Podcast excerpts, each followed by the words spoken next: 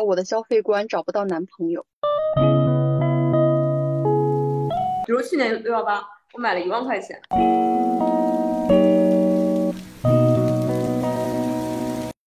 大家好，欢迎收听梯度下降基地，我是主持人 Alex，我是大强，我是小绿。这次我请了一下我的朋友作为这次这期的嘉宾，然后他在后面会加入我们的讨论。嗯 c a s i e 可以给大家打个招呼。大家好，我是 c a s i e 希望以后可以有更多话题和你们聊。好的，我们今天来聊消费。呃，我们大概想了几个关心的问题。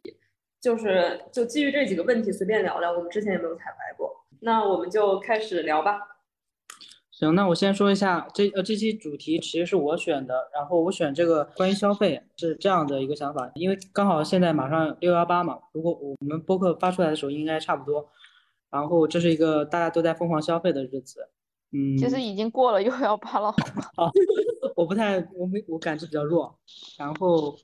呃还有就是我觉得消费。呃，说理财的话，可能很多人没有办法去去去聊。但是说消费的话，大家从出生开始，或者说你从有记事开始，你就开始消费了。大家一直在消费，所以而且这个消费也是会伴随着你终身的。很多人说你消费了什么，就决定你是个什么样的人。嗯。然后我也是在跟大强和小绿在一块旅行的过程中，发现了，嗯，每个人有不同的消费观。呃，哎，那要不我们先说说我们是。怎么样的消费，就是有什么样的消费或者赚钱习惯吧？行，比如你消费了多少之类的。呃，然后呢那说这个之前，我就先先跟大家说，一定要，我推荐大家一定要去做记账，因为就是记账可以让你回过头来看你之前花的钱是什么样的，然后有助于你嗯去复盘以及重新去决定你之后要怎么去改变你的消费。然后我是一直在在有记账，做用了大概四五年。然后我的消费大头，嗯，除了租房和，一般都是租房和食物吧。然后，但吃饭也不是很多，一个月一千多吧，我觉得已经很少了。租房对租房和食租房就食宿比较占大头。然后其他的，呃，我确实这几年消费观念、消费观也在改变。以前的双十一，呃，或者六幺八，我我也会买一些东西，然后。每年可能买的都不太一样，比如说今年我就想买一点衣服，就非疯狂买一些衣服，然后下一年又是想嗯囤一些货，但是那些东西可能也用不到。就是还有就是我我一段时间可能会痴迷一个东西，比如说健身啊，我就会买一些器材啊，或者是蛋白粉，呃，但是我觉得这个蛋白粉是确实可以买的，嗯，但是但是如果不健身的人肯定说我这个是智商税啊，或者说他们看不懂我这些想法。嗯，在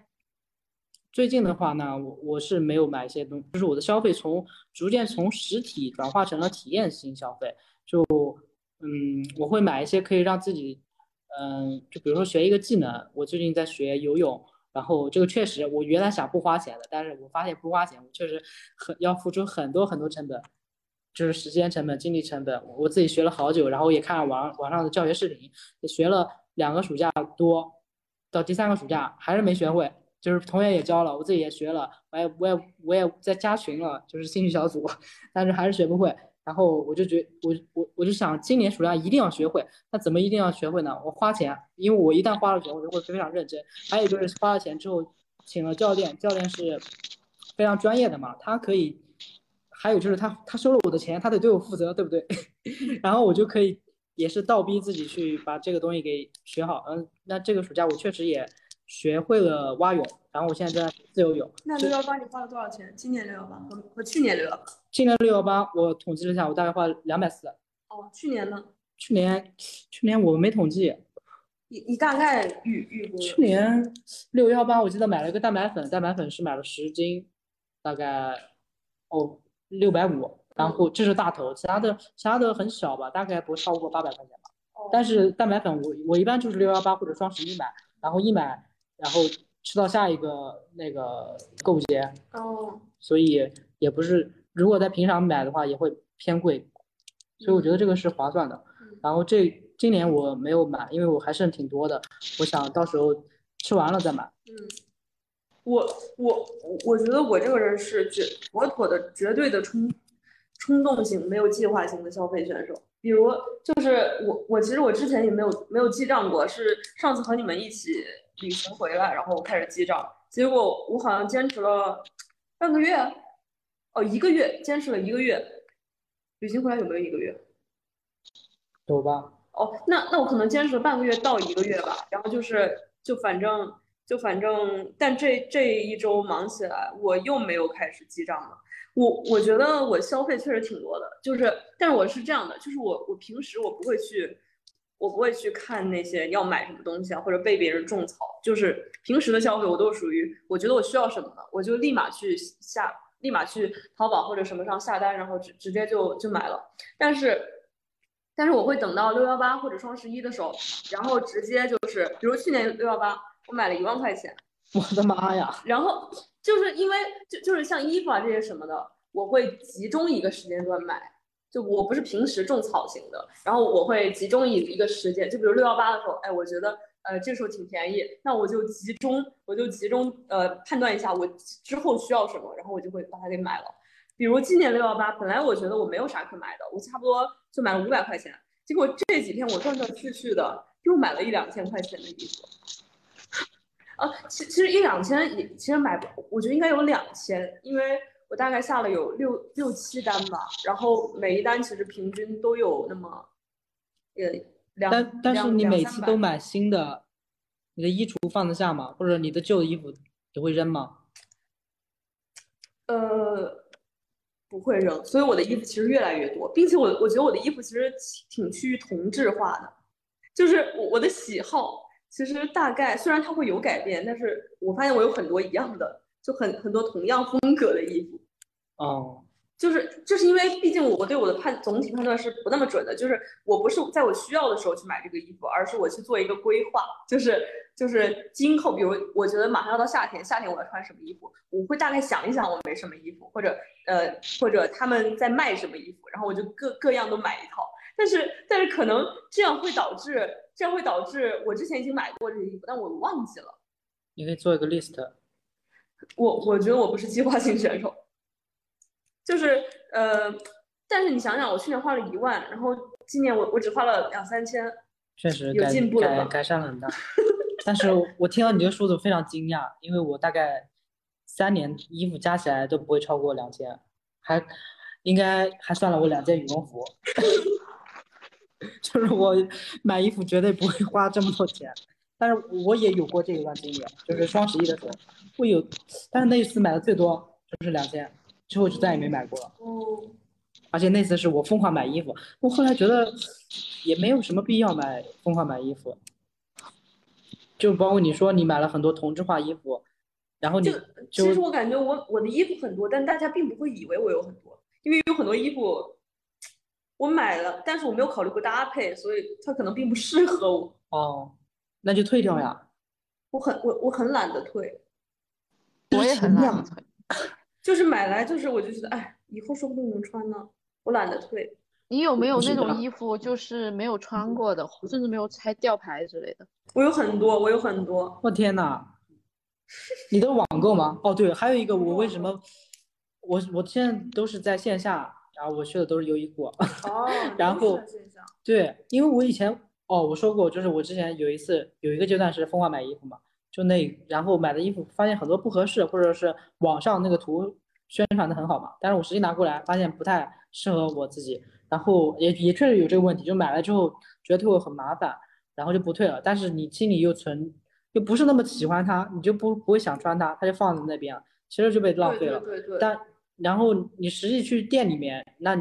我现在就是去店里面去试衣服，然后直到试到我穿上它，就就让我觉得我必须要买下它，我才会买下它。哦，对，我我跟你说，我我是这样的，就是我发现有些衣服我买来的时候，我对它就不是觉得它非常，我就没有觉得我非常的喜欢。对，那个时候就不要买，就把它退掉，因为这是钱。就是我我现在就是这个想法。确实，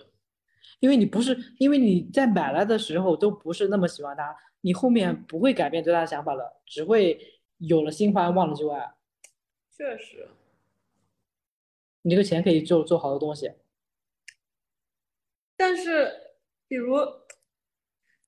我就是我压，还有一点就是我压力大的时候，我想我喜欢我想消费，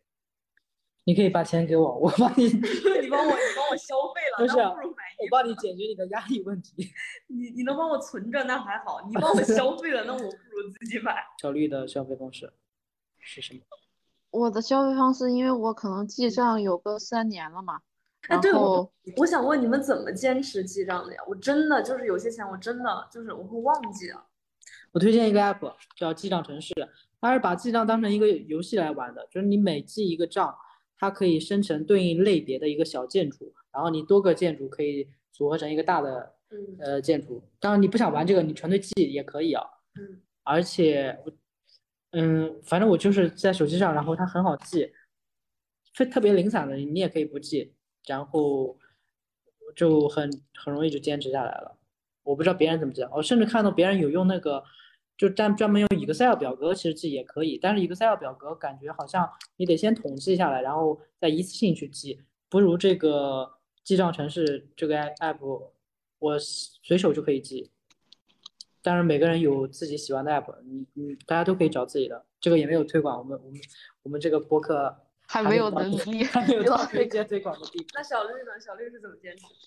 我用的叫鲨鱼记账，然后我朋友用的我不记得了，反正我觉得鲨鱼记账缺一个功能，就是它没有办法把一个大分类改成小分类。但是我实际上的记法是我每花一笔我就记，每花一笔我就记。我最喜欢记的就是那种小钱，虽然很累，而且它有时候会直接啊开屏的时候会跳到淘宝，非常的痛苦。对呀、哦，跳到美团非常痛苦。但是我还是会记我也在用鲨鱼记账。因为为什么呢？就是我我有一段时间对用小钱非常的苛刻，那段时间是刚开始玩基金的那段时间，就是那时候不是那个很多基金都是十块钱起卖起买，或者一次我就买个 二十的，因为对于这哦种学生党来说，可能买个二十的玩玩，就是买个十几二十个基金，然后每个买个十几二十块钱的那种程度。然后我那段时间就是，我一想到我喝奶茶，我这个钱可以用来，可以用来就是买基金。我一想到我要买一个十几二十块钱的拼多多小玩意儿，我就想到这个东西可以来花基金。所以我那段时间对花十几二十块钱的东西非常的苛刻。但是我后来一想，我如果买一个大件的东西，我其实可以买十几件那种小东西了。不过我现在还是对我买小东西会纠结很久，就可能现在倒没有纠结特别久吧，有段时间都会纠结一两个月买一点小东西，就是改善生活的小玩意儿，但也没有特别改善生活吧。然后根据我自己的记账记录，我感慨了一下，我二一年的时候最喜欢花的钱是吃，我当时花了一年花了，看一下，一万五、一万七、一万八九的样子在吃上，而且我属于其实外出吃饭没有很多了，但是只要有朋友喊我去，我就去，是不是 吃？我就是那种，就是我觉得就是吃饭这方面的花费最多就是出去吃嘛，出去吃最嗯常见的就是你有一个饭搭子，或者是大家真的很爱干饭的那种人。如果是自己吃，真的是随便十块钱解决的事儿。如果有人特别爱吃，然后又拉着你吃的话，就很容易吃很多。然后后后面我就哦，改、你说改变很，多，这个我确实，我发现大家很容易把菜点多，所以每次我在大家点的时候，大家不知道点什么，我是说可以先就这么上，然后大家如果饿再点，因为每次只要大家点稍微一多，我发现都吃不完，嗯，所以以后大家也可以借鉴这个，就是先点几个菜，往少了点，因为往少了点你饿了你可以再点，往多了你吃不掉就浪费，而而且万一这家难吃，可以赶紧走人。然后我去年的花费主要是拍照上，因为我去年多了一个爱好，就是出去拍写真啊什么的。然后那个其实是比较花钱的。然后那时候我又对没有什么规划，就是看到这个人想拍一组，我就去找他拍一组；看到那个人想拍一组，就去找他拍一组。然后一组其实都不是很便宜，当然我找的找得到有一些便宜的方案，但总的来说是蛮花钱的。总的来说，我的当时的爱好就是不管是什么类型的爱好吧，代替了吃这件事，就会让我在吃的方面降低一点标准。但其实我吃的内容并没有减少，我只是很少出去吃了。但是，但是其实就现在的餐馆来说，绝大多数我都知道它的味道是什么，就是我看到它，我知道它好吃的程度的上限在哪里，就没有那种说是我吃到一个我没有尝试过的味道，然后让我很惊艳的程度。就可能小孩子可能会觉得这个这个好吃，但长大了真的，只要符合我心目中的，比如说火锅是火锅味儿，麻辣烫是麻辣烫味儿，我就满意了。但是花的钱呢，其实可能有，比如说我麻辣烫花个五十，但吃起来也就是一个杨国福二三十的味道，其实也没有必要。就我现在可能更愿意尝试的是，我我也会出去吃啊，我更愿意尝试的是我没有吃过的东西，就算它难吃，我尝试一下也就试一下嘛。如果如果是我吃过的东西，我有老我我现在很少吃过的东西老惦记着吃。我朋友会有那种，我上周吃了火锅，我这我有两周没吃火锅了，我想吃火锅这种这种心态，我现在不会有这种心态。哦，我现在是我知道火锅是什么味儿，我就不会想去吃火锅的心态。哦，现在属属于一个只要饭是一个维持生命体征的，我就会吃。当然我会吃很多。我的消费观找不到男朋友啊，这跟跟跟男朋友有什么关系？然后我我愣了一下，我说啊，然后他说，嗯呃，因为我比较喜欢去听音乐会呀，然后我小的时候学过画画嘛。我大概嗯到了六日的时候，有的时候会去呃学一下画画，就学那个丙烯油画。然后呃那个我自己还挺喜欢话剧之类的表演的，大概一个月看个一两次之类的。然后画画的话，我是办的卡，然后就是很久可能都没空去画，但是有空就去画一次。然后呢，嗯，他就说我在朋友圈有的时候会分享这些，然后他觉得就是在男孩子看来我会。很费钱，就是他觉得我喜欢高雅艺术，男孩子会觉得又不好接近又费钱，所以他觉得我不好找男朋友。这个评价你的人是个男性吗？是女性啊。我的 第一反应，我跟他说，我说没关系，本来就是互相筛选，我就选喜欢我这样的，找不到就找不到。为什么我问你这个呢？因为我作为男性的时候，我曾经这类似于这样的评价我的女朋友，但是我当时是完全不自知啊，因为我觉得，嗯，就是我我是想把我那套消费观强加在她的身上，我觉得她应该，嗯，在什么地方不要乱花钱，所以我说你这个什么什么，我就这样说，所以，但是我后来。可能分手了就醒悟了，就是别人怎么花钱跟我有什么关系啊？这是他乐意的东西，而且确实，这就是他花钱没有到那种乱花钱的地步，只是他花钱在一些我觉得他不该花的地方，但那个是他的兴趣所在，应该支持他。嗯，比较有意思的是，有另一个朋友也跟我聊过这个事情，他但是他聊这个事情呢，他是问我大概花出去了多少钱。比较有趣的是，我们两个聊完了以后，他表示很震惊。他说他看起来是一个不怎么花钱的女生，我这样做会看起来比较花钱，但其实我花的钱并没有他的多，因为他很多比较费钱的兴趣爱好，其实我都是没有的，我只是把那些钱花在了这些地方而已。而且其实我花的频率并不高，而且呃，就是音乐会啊什么之类的演出票，它其实并不贵。我有的时候也会买一些边缘的座位，然后。其实最后我们两个聊下来，他平时看看只是他平时只是出去逛街呀，吃吃喝喝呀，但是他花的钱比我要多得多。嗯，对对对，就可能大家对于陌生的事物有些误解，他可能觉得就花很多钱。对，但实际上他自己也在一些他觉得不会花怎么多的钱，比如说吃吃喝喝、逛街，积攒下来其实可能花的更多的。对，是的。所以我觉得有有乐趣、有有兴趣，大家就要勇敢的花出去，因为你。不为不为这个你的兴趣买单，很有可能你就为一些原来不怎么感兴趣，但是你觉得花就花了的钱买单。但是我想问 Cathy，你会不会比如说你有一个想听的音乐会，大概是我随便举个例子，你有七百。然后你会考虑这顿饭钱大概是一两百，就会少去吃这样的，就是外面的餐这样。其实因为我的经济没有拮据过，我大概每年有一个自己存钱的一个标准，只要存到那个数就 OK 了，然后其他的剩下的就随便。所以说，我基本上每年都是能达到那个标准的。如果我到了年底的时候发现我离那个标准有一点差距了。我可能不会买一些我平时喜欢买的比较贵的东西，然后就可以达到了。因为音乐会的话，我大概就是一两个月可能去一次，话剧也是一两个月去一次，就是它其实没有影响到我的正常生活过，也没有需要我为它在吃喝上面省钱过，就是这种情况从来都没有出现过。你存钱是为了什么呢？为了我毕业的时候有一笔启动资金，就是我现在已经是不拿我父母的钱了，然后有的时候我还会给他们买东西，然后比如说他们换个手机啊什么的，我都会给他们买。那么我毕业的时候，就是我父母是完全可以资助我的，但是我希望我到这个年纪了，我毕业的时候留在其他的城市的情况下，不需要我父母的资助，然后我可以一下子付出去半年的房租，至少。嗯，对，啊，这也是我想，这也是我存钱的目的，就是让父母，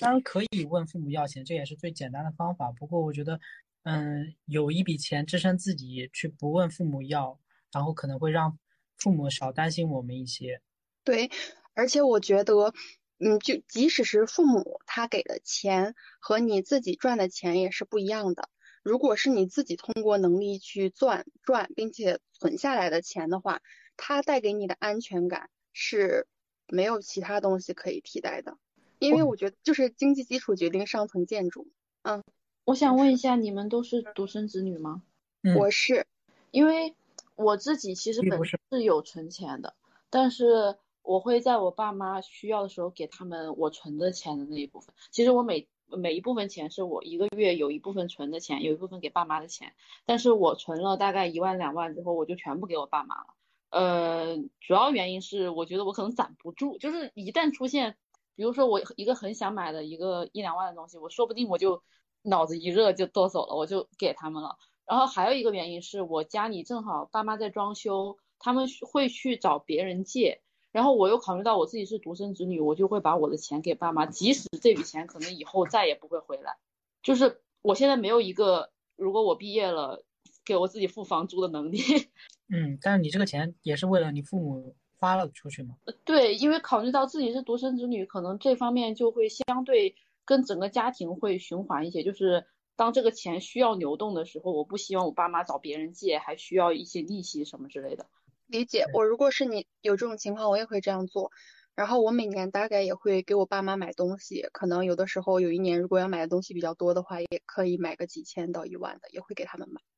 然后，嗯，我我推荐你一个存钱的方法啊，就是我是我也是个攒不住钱的人，有钱就花，但是我怎么攒住这笔钱的？是我有两张银行卡，然后呢，嗯，我的工资正好它是分两部分来发放的。我有一张银行卡，就是领着另一部分的工资，那张卡里的钱是不动的，不允许动的，我只花我这张卡里的钱。然后呢，嗯，只有什么情况那张卡里的钱会动呢？就是我的工资延迟了，我的我这一部分的工资延迟了，然后我那一部分的卡里面的话，就就可以用来，它存下来的钱就可以用来支付。然后等我这个工资再发下来的时候，我会去补那个卡里的钱。然后那个卡里的钱预计是可以存的超出我的计划的，这样的话，我有我一旦有一些额外的花销，我非常想花的时候，我就会直接动掉我的存款，然后等到了年底的时候再补，就是我会把这这张卡里主要是多的钱，我生活里面多的钱再打到那张卡里面，然后就是。呃，如果你要做，不管是要做投资啊什么的，都用那张存款卡。然后这样的话，我就默认的跟自己说，这个卡里的钱不能动。我会定期的去查看这个卡里面的余额，如果出现了问题的话，我会跟自己说，我最近要注意，然后我就存下来。其实我的方法跟你是一样的，我包括发工资和我自己的卡也是两张卡。然后我为了让自己不动，虽然有时候会连上支付宝和微信，但是我只要动过它了，我立马会把它卸掉。就是我那张存钱卡。嗯，我只要动了一张大一次大钱，比如说给自己买了一个健身课或者英语课之后，我立马就把它卸掉了。然后 我有一个强迫症，是我一定要看到那个卡里的钱是整数，所以我也是。所以我会用我平时生活的那张卡，时不时往里面给一点钱。如果我最近比较富余的话，我就会稍微给多一点；如果不是很富余，就至少凑个整数。这个人真的是强迫症，不行。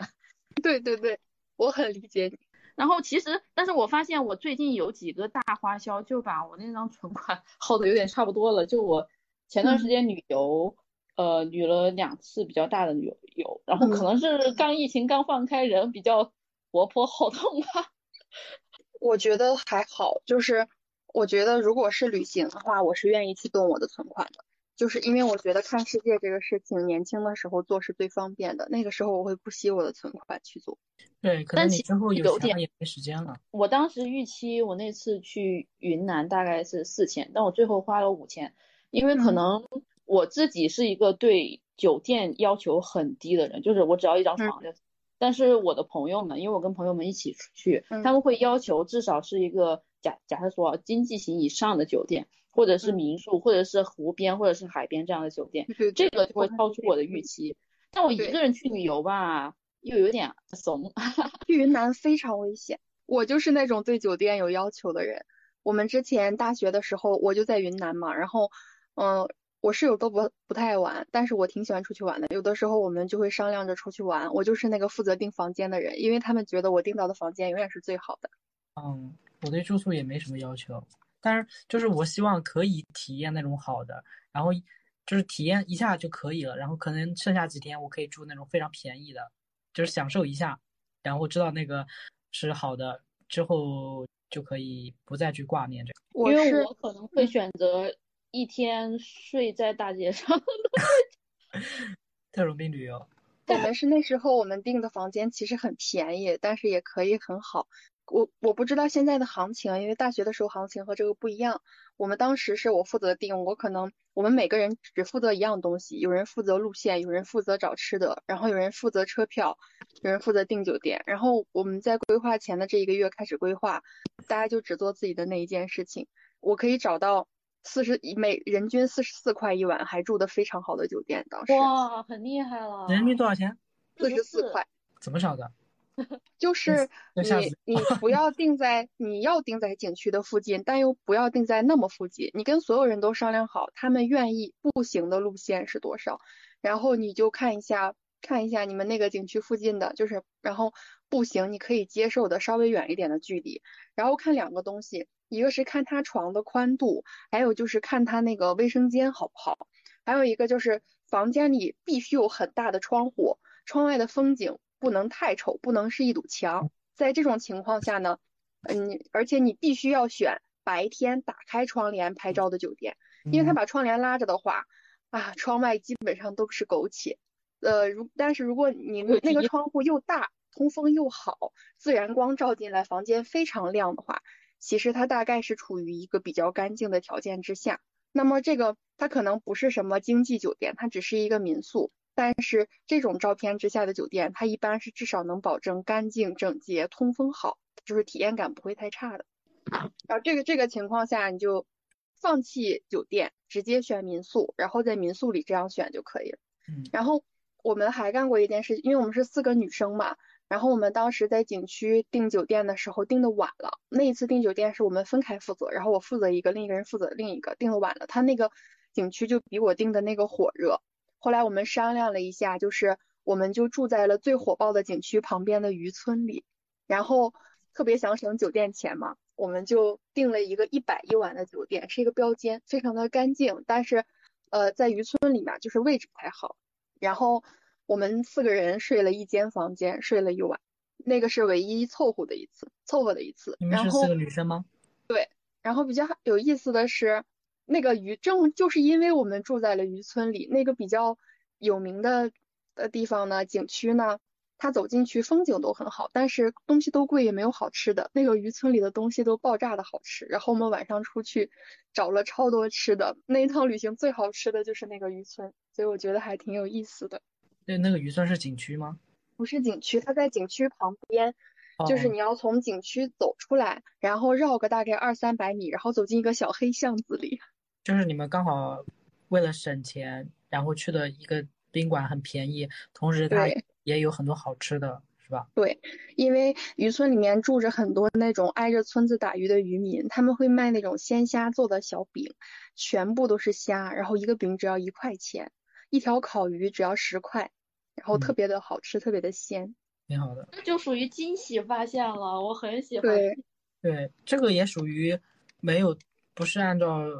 就是现在很多人去旅游都会去搜攻略嘛，什么上网嗯，别的，那种攻略应该大家都会去，嗯然后导致就没什么惊喜了。我们当时是去的大理双廊嘛，其实我们第二天也跑去了那个景区，就是我，但是我们有问当地人，然后那个当地人会给出一些你意想不到的建议。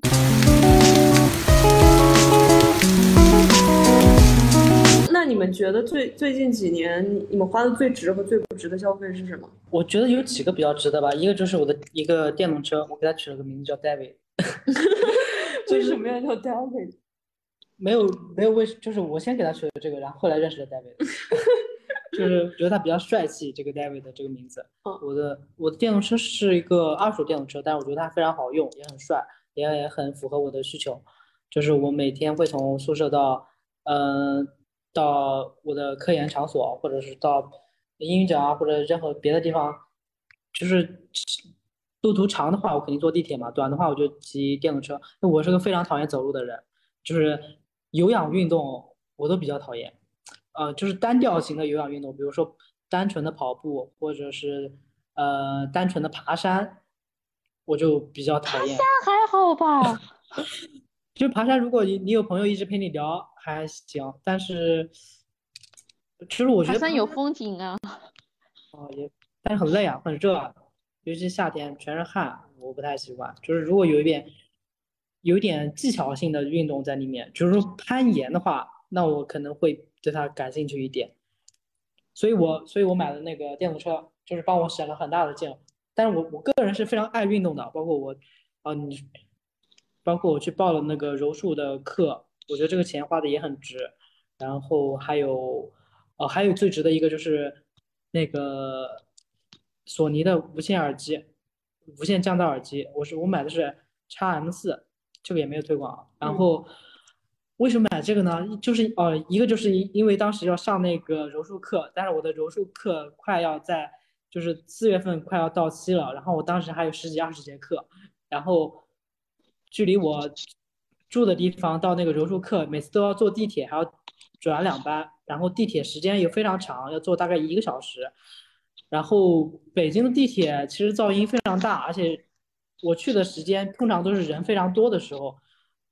我也想利用着这个时间，因为一个小时的车程实在是太长了，北京太大了，真的到哪儿都要坐这么长时间。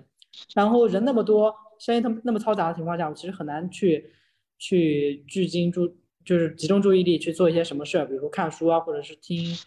听音乐、听播客啊这些东西。然后我就想，我一定要买一个耳机。然后当时身边同学，我发现我们身边同学真的非常有钱，有钱的人非常多。我我们实验室大概有八九个同学都是索尼这个耳机，也还好吧，就就是我，但是你耳机可以用很久，买个好的没啥。嗯，对，但是我当时觉得这个挺贵的，因为一千多，一千八九左右。对，然后你买你买的不是和我一样的吗？你买的是我的下一代吗？是是跟你一样的，所以我后悔没有早买，就是哦 就是比他比大强买了晚了一年，但是价格一样的，比我贵，哦，比他还贵，我只花了一千五。嗯，但是好像那个颜色是新出的吧？哦哦，对对对，对，那个颜色我很喜欢，是蓝色的，但嗯但其实效果效果其实很好。然后我用了那个，就是每次用我都觉得很值，然后每天大概用，我就离不开那个耳机，对，确实。上下班我都用，然后平常在工位我也用，嗯，就是它真的能够让你在嘈杂的环境中可以，嗯，去除大概百分之九十以上吧。那我起起码可以看看书或者听音乐，然后哎，这这也是我，我觉得这也是花钱花的比较多的原因，因为有个东西你总有平替或者贵或者贵一点的嘛，我我我就会偏向于买那个贵一点的，就因为我觉得贵一点的，就是以后就不用再换了呀，就就你贵一点的，它就你就可以用更久嘛，或者它的体验就是更好一点，但是贵一点的代价就是它只成本只要它不是智商税的话，或者说这个贵一点的东西你你想抛弃它，不是代价更的高嘛？万一你买了这个贵的东西，比如说乐器，嗯你又你后来又不学了，那不就浪费了吗？哦对，所以如果我觉得以后我不会坚持很久，那我连那个平价的我也不会买，我就直接不买。哦，但是我觉得坚持久不久这个东西得看反馈和你的天赋以及训练程度等等方面去影响的，所以我会先买一个便宜一点的，再去哦，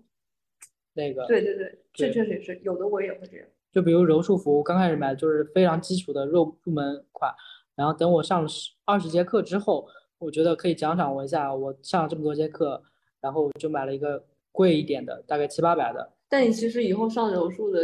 呃场景可能会更少一点。不会啊，我以后赚了钱怎么可能会少？因为我感觉你有你就没报柔术班了嘛。其实你去上柔术是因为你报了柔术班嘛。我现在没报柔术班，是因为我马上要工作，工作地点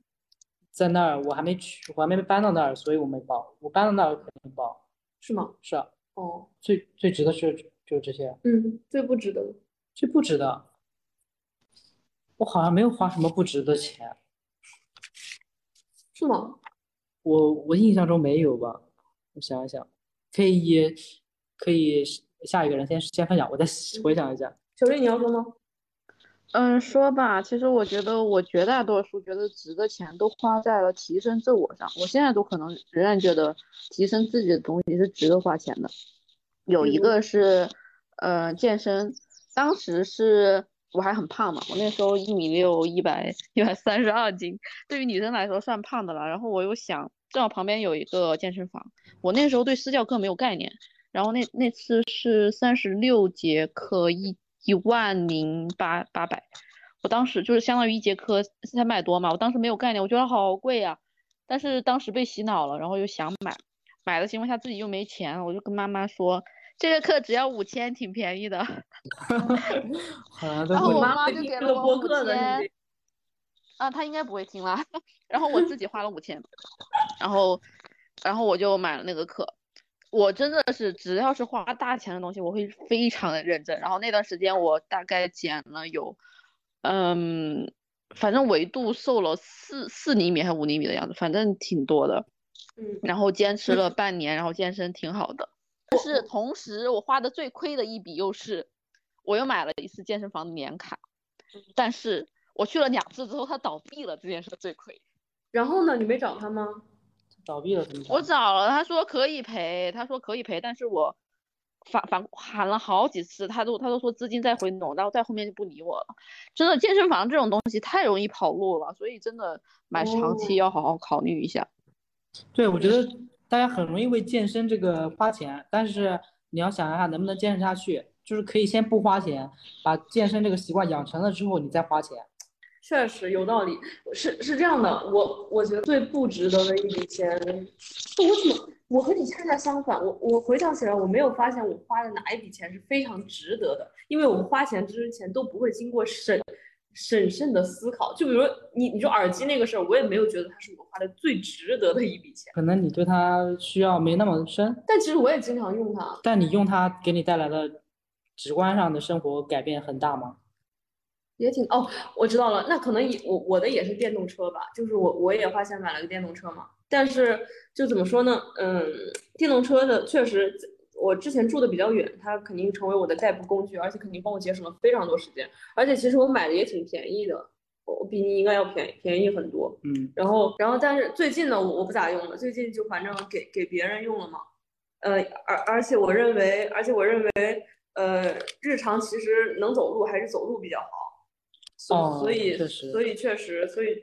所以我觉得他也不，他在之前算是我花的最值的，现在我也不觉得他花的很值。耳机也是，之前有个呃，就是呃，外面很闹的时候，我觉得戴上它会好会好一些。但是但是如果你工作的时候你戴耳机去听歌，其实这多多少少会影响效率的。所以我觉得我我有的时候就会带着带着它，然后就把它当个降噪工具，对，然后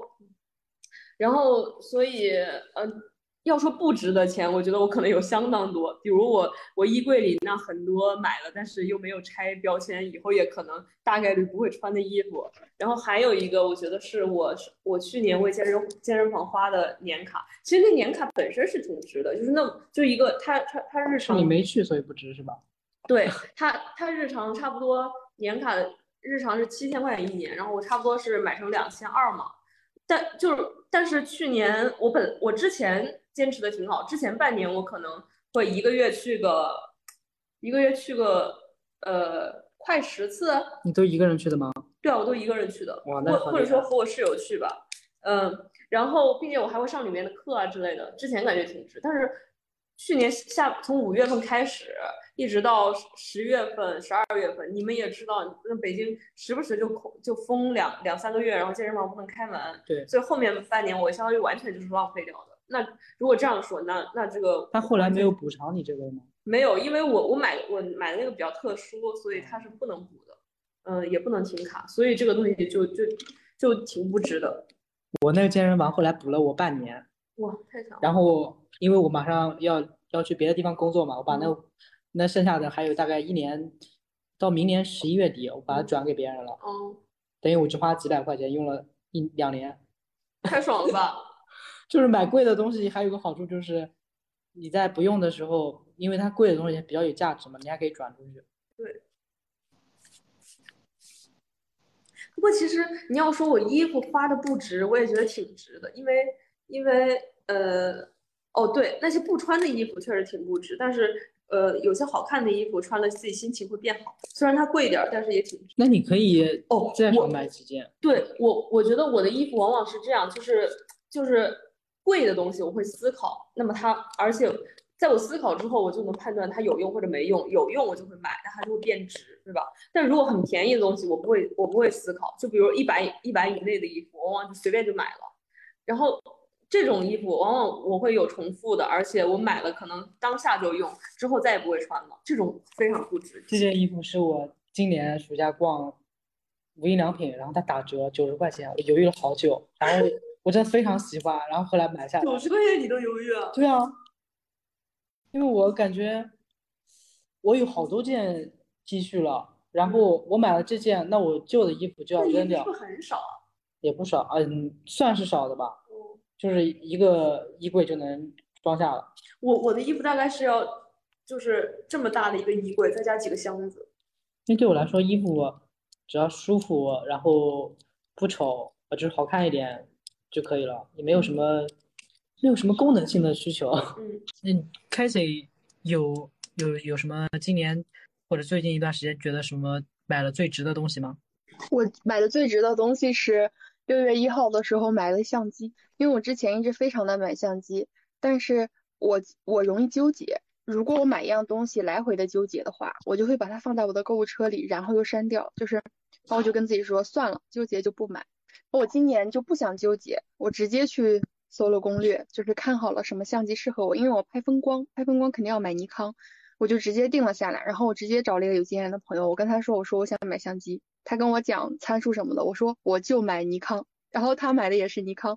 然后我就跟他说，我说我就要最新款，然后他就说你可以试一下嘛，因为老款便宜很多，我就直接找了一家门店试了一下手感，我说我定了，我就要最新款，他说他也是最新款，我买下来我们可以换镜头，我说好，我就直接让他给我报了个价格，就是报到他能买的最划划算的价格是七千一。然后呢，我就京东、淘宝，就是各个渠道全部都加加了购物车，然后隔一段时间关注一下，京东就出了预定。我后来是他们所有人都没有见过的价格，我用了六千四百四十五块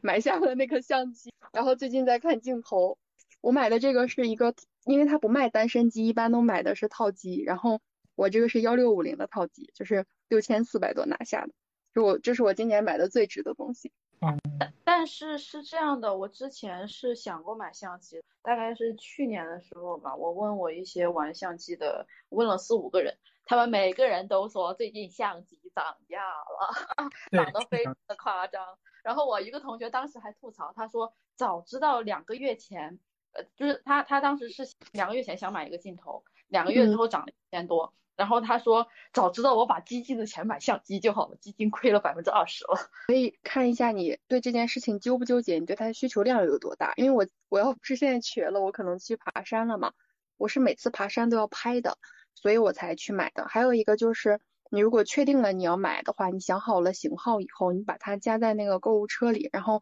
大概就是我们平时最多用的就是天猫的旗舰店，还有淘宝嘛。相机好的相机是经常缺货的，然后你就加购了以后经常去看，然后。门店呢，你可以去试手感，但不要在门店买，因为门店买的话，它都有一个加价，加了挺多的。我当时买的这个相机的话，它是没有我买的这个套头，它另一个套头本身偏贵的情况下，它还比网上买又贵了一千块。你你这个摄像的兴趣是一直有吗？你之前也有用过相机吗？用手机吗。我是第一款相机，我之前也是手机。嗯，那为那相机比手机它的优势在哪儿啊？为什么一定要买一款相机，而不是用手机拍呢？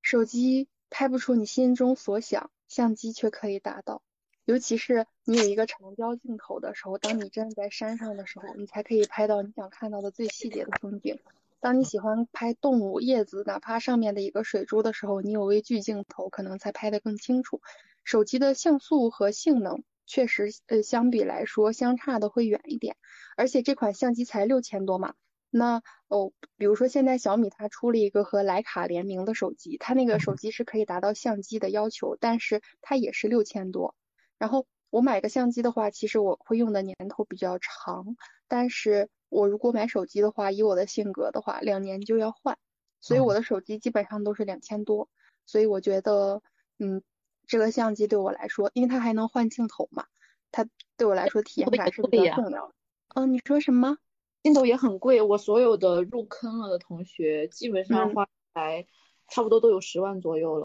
有些人会。选择用相机做一种投资，比如说我买这个相机，我知道它大概一年之后还能值这个价。有些人会做这种，就买很多很多相机和机身和镜头的。然后因为有些人出的时候也几乎是原价在出，大家可能玩的多的人会对呃相机的，就是什么是好价，什么是可以大概卖出去的价是有一个大概的把控的。但是我作为行外人看，真的好贵啊。我我这一套买下来大概花一万多就可以搞定我目前的需求。然后我因为我找的朋友基本上他们玩这个，然后和我用同型号的比较多，所以我们会换镜头来用。然后出镜头的时候，我也会让他们直接帮我报价。真的还是得有行内人才会好一些，毕竟对你至少要认识两三个玩这个的朋友，然后有一个你可以经常问他的。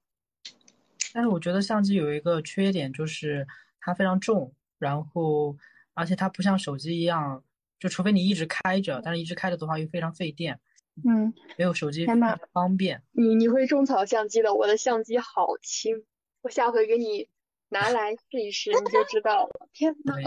而且我给我的相机买了两身衣服，我的相机穿的比我贵，它穿头层牛皮。嗯，真的真的特别的上头，就是不能不能再跟你讲了，不然你会爱上它的。下回我让你试一试我的相机，它好轻，它只有三百九十六克。但我对相机绝对不会，我不会花一笔钱买相机，因为我之前买过，然后我又把它二手出掉了。哦，就是我觉得还是比较麻烦，我就是。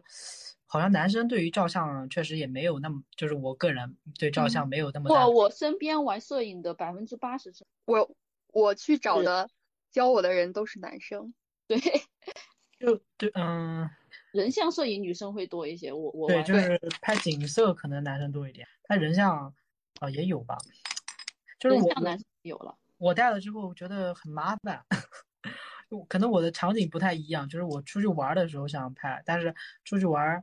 就是看景色什么的，就是每次是节假日去嘛，去的话又人很多，然后背着一个相机就很笨重，而且我自己不愿意花非常多的时间在上面。哦，我是我是靠社交牛逼症 学会的，就是我会到网上去学一些基础，但我不是特别的有耐心，我都是上一些短课，然后在我搞不定的时候，我就会直接找拍的厉害的朋友，然后我跟他说你去拍什么啊，带上我。嗯，然后我就会有个人教你是吧？对，还有就是还还有一个原因，可能是因为因为我爬山嘛，我主要是为了拍风景，所以我去的都是无人之境。对，那你要说一下你的背景，就是 Casey 是非常喜欢爬山的，然后他会看到很多风景，他想要记录下来，而且他有身边很多厉害的人可以帮他，他也在这玩这个。那晚上的时候，到时候如果露营在山上的话，我们铺一个防潮垫，然后躺在地上看星星。有的时候，如果你能碰上的话，会有大颗大颗的流星从天上面滑落下，然后光污染特别的少。等十二点过后，月亮落了以后，可以拍银河，然后拍银河。晚上如果是秋天的话，晚上是冷的睡不着的，早晨四五点你就会醒，醒来的时候你会看到最新鲜的日出。你们在哪儿爬的呀？这个是在百花山看的，我。我其实之前不太喜欢就是重装类的行进，然后不太喜欢露营，我就去露营了两次，都是一夜都睡不着。一个是冬天，一个是秋天。在上海那一次是去了崇明岛，然后我们住在那个岛里。那天那天是因为我们的那个地方找错了，我们住的那个地方离保护区有点近，所以后来他们就让我们离，就是早上很早就让我们离开了。然后就是我们当时嗯住在整个的。那个就它有一条公路，然后我们住在一个那种风力发电的电扇下面，它有一块平地，我们扎了营，然后另一块有它有很多干草干柴，我们捡了干柴在营地的另一就是反方向的地方，就路的另一边，然后点起了篝火，晚上的时候一起烧烤，然后做饭。当时我们是分组，我们我们组的那个就是火头，就是他他管火管菜的那个人特别的会做饭。我们白天的时候去买了螃蟹、羊肉、排骨，晚上的时候别的组都在煮火锅吃丸子的时候，我们组先做羊汤，再做排骨汤，最后煮了一锅螃蟹，然后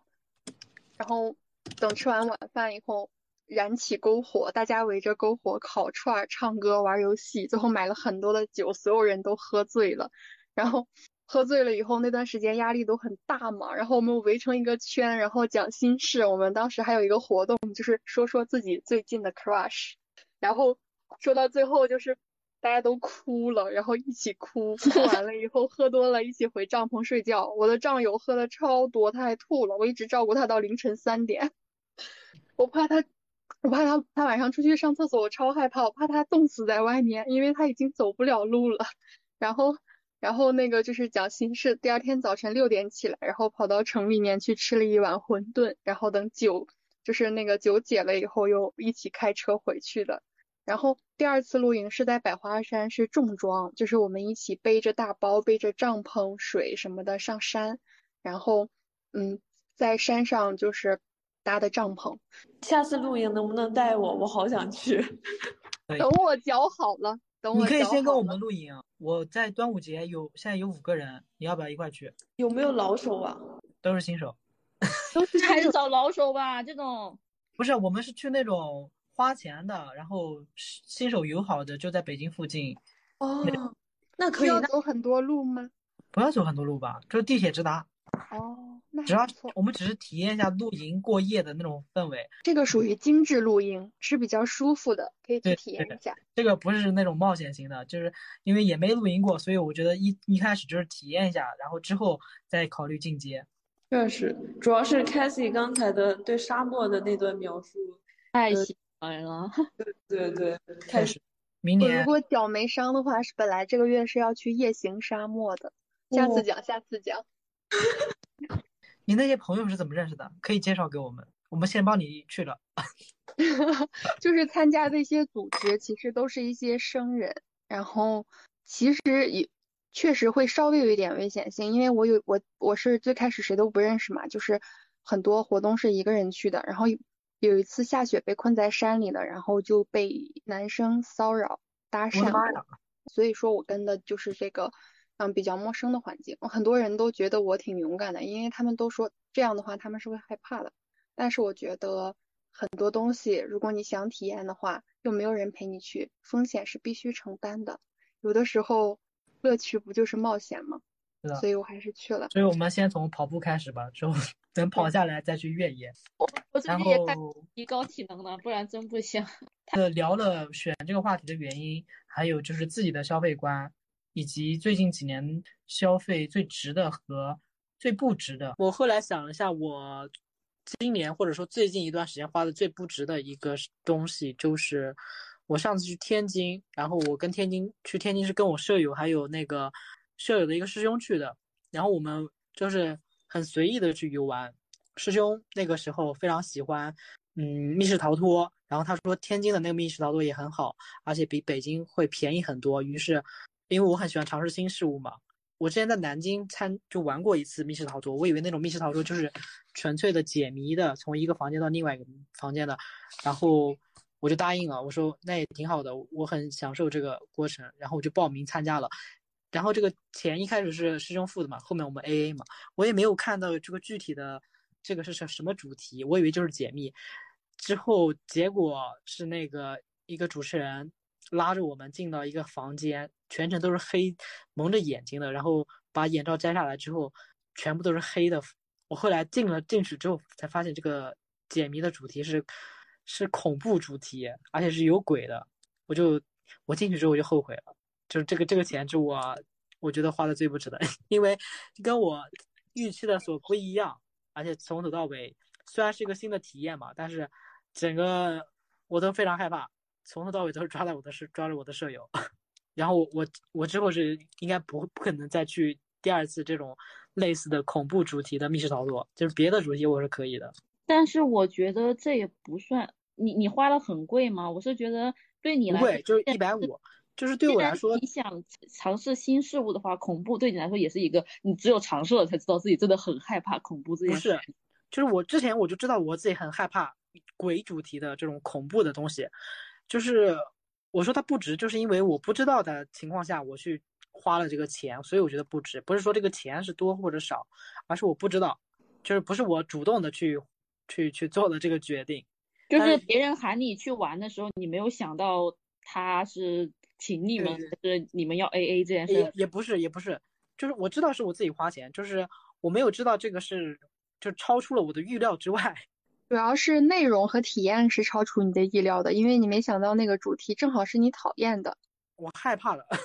嗯，是，我是，其实我也会害怕，但是我一般到这种主题房间的话，那个鬼都不敢吓我。就是从这个体验感来说，他是真的吓到了我的，所以他非常理解。如果就是非常值，但是从我个人角度来说，我宁愿我不不花这个钱，因为我真的被吓到了。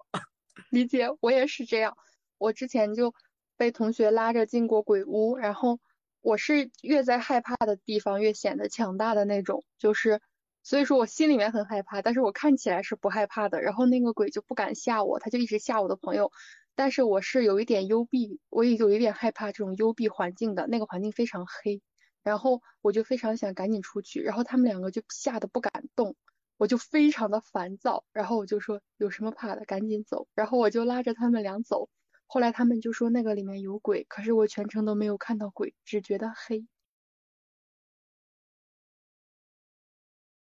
所以你们两个都说的是健身卡，所以健身卡这个钱很容易不值，对吧？没有，我我强调了一点，不是健身卡这个事儿不是，除了我自己懒惰本身之外，我要强调的是，国内有很多健身房的营，就是运营套路，就是可能开三个月，但是会跟你说年卡比月卡便宜很多呀，这样子来督促别人来办。就是我觉得大家消费之前一定要有个自己的，你自己先有个预期，你要是明确的是干嘛，要多长时间。不要再去被别人的这个推销所绑架你的消费。嗯，而且有一个 tips 就是，如果去健身，我觉得最好找一个朋友，就是跟你有一样需求的一个或两个，然后一块健身，这样容易坚持下来。或者你就去认识健身房里面那些每次看上去很厉害的，主动跟他当朋友，这样的话，你约时间你也不好意思割他，就会有助于你培养这个习惯。我想说，我刚才和你的那个鬼屋体验是一样的，我也觉得那一次我去的就是很不值，因为我觉得就是被拉进去的话，体验感不好，也很害怕。然后呢，我有一个就是我觉得我很不好买东西不值的习惯，就是我非常的喜欢买衣服，而且我每一年都有喜欢的穿搭风格。然后后来我发现，就是我总结下来，我整理衣服的时候，我的衣服非常多。其实我有一些衣服是只穿过一次，甚至没有穿过的。而且不便宜，就是我在想，就是在这方面怎么能做到去精简一下，会对我的经济很有帮助。我觉得没有这个问题，但是我也会买衣服嘛，但是我买的衣服很少。然后我自己有一个规则，就是我买一件衣服，我就要把同类型的一件衣服扔掉，这样的我的衣服的总量是固定的。而且我扔掉的一件衣服，哦，就我要买衣服之前，我就要先想我哪一件衣服先不要了，这样的话我买这个衣服就会谨慎一些。我有一个问题啊，就是大家对自己衣服的需求是什么样的？就是比如说，在一个季节里，你觉得你要至少有多少身不重样的衣服？我自己没有什么需求，就是有衣服穿就可以了。我的衣服都很便宜，就是偶尔会有一些贵的，就个别衣服我会要求材质，但是我会希望在一个季节里，我至少有两周每天都不重样的衣服，不然我就会觉得很难受。嗯，但是我觉得。你穿的是为了自己吗？还是说为了别人？就是为了开心。哦。如果我连续三天穿一样的衣服，我就会不开心。哦。其实我觉得这点我和 Cassie 特别像，所以我能理解。哎，就是 c a t h y 你有没有就是了解过胶囊衣橱这个概念？就是它通过就是简简化你的衣橱，但是你通过你的搭配，就是在呃相当于你在规划你的呃。就在你买之前，你就会规划你的衣橱，然后这样的嗯话，就比如你有四件上衣、四件嗯下装，那其实你就能够你就能够有十六种搭配，是吧？因为我自己更适合穿连衣裙，如果是夏天的话，所以我夏天的衣服基本上就没有搭配的概念。然后我冬天的话会使用你说的这个概念，就是有的东西买一样的，然后其他用不一样的去搭配，然后让少一点的东西变成多的。难道不是因为冬天的衣服贵吗？而且很大方。笑死！哦，并且嗯我我我跟你说，就是呃，我就是我感觉我和我和 Cassie 有一点很像的，就是我也会每年买很多衣服，但是呃，可能我的原因有点不同，因为我感觉我每一年的呃审美都在都在进化啊，对对对对，对我就感觉对，所所以我就觉得以前的衣服，我现在就有点看不上了的感觉。那你以前的衣服会扔掉吗？呃，我会。你也舍不得扔，对吧？我也不是舍不得扔，我就不知道他们渐渐的去了哪里了。哦，应该是被我压箱底了吧？就是，所以我确实会有一个衣柜再加几大箱的衣服这样子。嗯，我是会去审视我前一年的衣柜的，就是我换季的时候会把我前一年的衣服，我觉得还能 OK 的挂出来，就是会把它们搭配好挂在衣柜里，我要穿，然后不 OK 的放起来。如果我连续把它放了两三年，它还是不 OK 的话，我就会跟它 say goodbye。但是如果它一直都很 OK 的话，就我会买和它一样的衣服，因为我觉得我再穿几年它就要旧了、破了，可是它一直都很 OK，所以我有我比比如说我比较适合穿红色嘛，我有一些红色的衣服，我是有两件一模一样的。就两嗯三年时间好长呀！我之前看别人有个断舍离的概念，就是三个月，但是衣服好像确实可以延长一点，因为一个季度穿一次嘛。对但是我觉得时间太长也不太好，你可以大概五六个月都没有想到这件衣服的话，就可以这这件东西的话，你就可以把它扔掉了，因为东西要用它才有价值嘛。你要一直都不用，但是放在那儿，它其实就是你就可以重新审视你跟它的关系了，是把它送给别人或者扔掉更合适一点。但是说是这么说，我我时不时确实履行了这个概念，但是再隔一个月，我发现我又要它了。对对啊，并且有些衣服就是它如果质量好，其实是可以穿十年的。就包括我妈有些衣服，就十年之后拿出来穿，其实也是感觉也还 OK，因为它就是那种经典款或者基础基础款嘛，对吧？对，而且我衣服的的重复频率真的不高，它是因为它本身就不高，因为我要穿不一样的才会开心。你说那个十年品质也很高，这种衣服，就是它确实很棒，对不对？然后你你如果觉得它很好，那你就应该经常的去穿它，那你根本就也不会有这种问题了呀。嗯，因为我就像我我有一件真丝的衣服，我一年只穿一，很可能只穿一次，一次只穿一天，然后它就就是因为它适合的季节就只有春秋，但是北京春秋短促，它适合的温度只有那一两天，而且就算它适合两周，我不喜欢穿一样的衣服呀，可是它品质很好，价值很高，它只是一件小风衣，但是它要一一千五百多块，我要但对它，是把它扔掉了。但我觉得对你来说这个就等于就不合适，你可以把它送给你妈，或者是你在 南方的可是你有没有想这过，就扯到我要穿不重样的衣服，所以我很多衣服它的价值就是穿一天。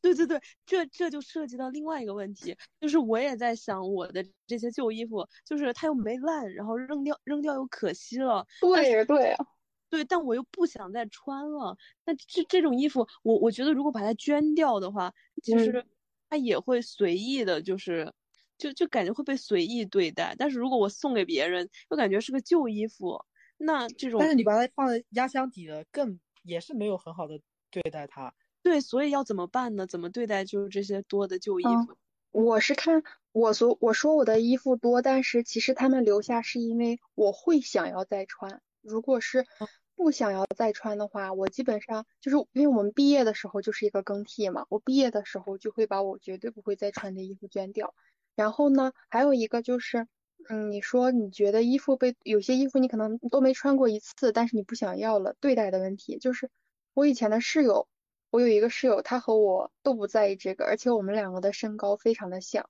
身材的话，他是比我稍微瘦一点点，然后我们两个？在不同的季节买新衣服的时候，就会互相去试对方的衣服。如果这个衣服我买了半年、一年都不穿，就会直接给对方。然后哦就是你可以寻找这样不介意并且愿意和你去更换、更新衣橱的朋友。那我想大概是小绿吧，不过我们俩离得有点太远了。对，你们俩可以相互的互赠衣服啊。我们俩有换一点点，对对对，有换的有换的，只不过太远了，所以换的不频繁。可以不要讨论衣服了，我感觉这个我插不进去。这个有点好的，好的，那我们换一个话题。想起来上次说的，我说的我花的最值的一，呃比较值的一个是耳机嘛。然后上次其实小丽又说我那个耳机其实买贵了，但是我后来想就是没有买贵，是大强说的，就是我那耳机比他晚晚买了一年，但是比他还贵嘛。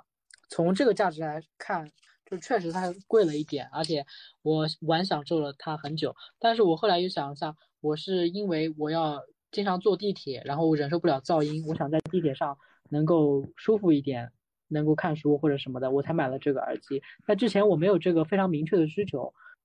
然后所以我有了这个非常明确的需求之后，我才买了这个耳机，以致，所以我这个决定就是深思熟虑的，绝对不会，嗯，